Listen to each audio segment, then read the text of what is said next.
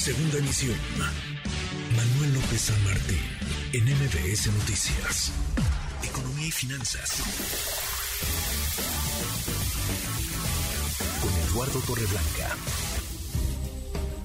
Lalo, qué gusto, qué gusto saludarte, ¿cómo te va? Igualmente, Manuel, me da mucho gusto, como siempre, poder saludarte y poder saludar a quienes nos escuchan. Buenas tardes. Muy buenas tardes, Lalo, se veía venir, lo habíamos platicado, ya lo habías adelantado.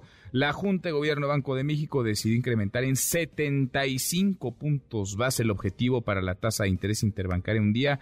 8.50%, Lalo, 8.50% con efectos a partir del 12 de agosto. Inevitable no tocar el tema de la inflación cuando hablamos de la tasa de interés. Vaya, están pegaditos, ¿no? Ligados uno con el otro. ¿Cómo lo ves, Lalo?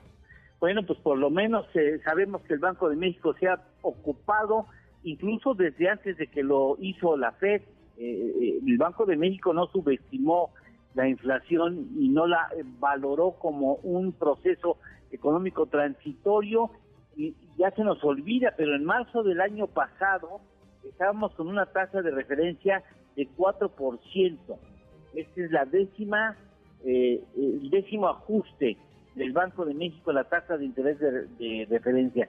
¿Qué sucede con esto? Se encarece el costo del dinero y tiene un efecto de hacer un poco más lenta la actividad económica, cosa que en México no se necesitaba porque no estábamos en jauja, pero bueno, finalmente son, digamos, los efectos secundarios de un incremento en la tasa de interés. Segunda alza consecutiva, 75 puntos base.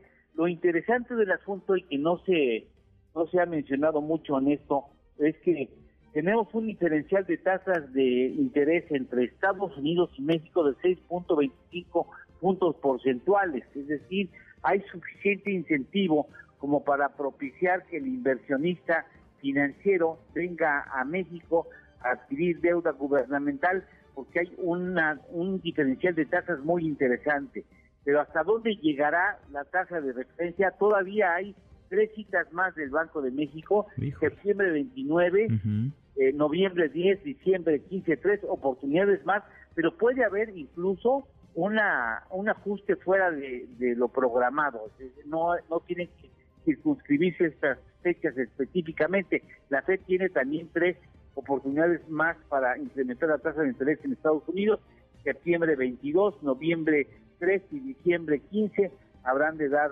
respuesta al incremento de tasas de interés seguramente, por lo que la idea sería cómo va a cerrar la tasa de interés de referencia en México, posiblemente muy cerca del 10%, incluso pudiera pasar el 10% para situarse en 10.75%, ya veremos cómo se comporta la inflación, pero por lo pronto pues se encarece el costo del dinero pues y el Banco de México hace su tarea, hace lo que le corresponde.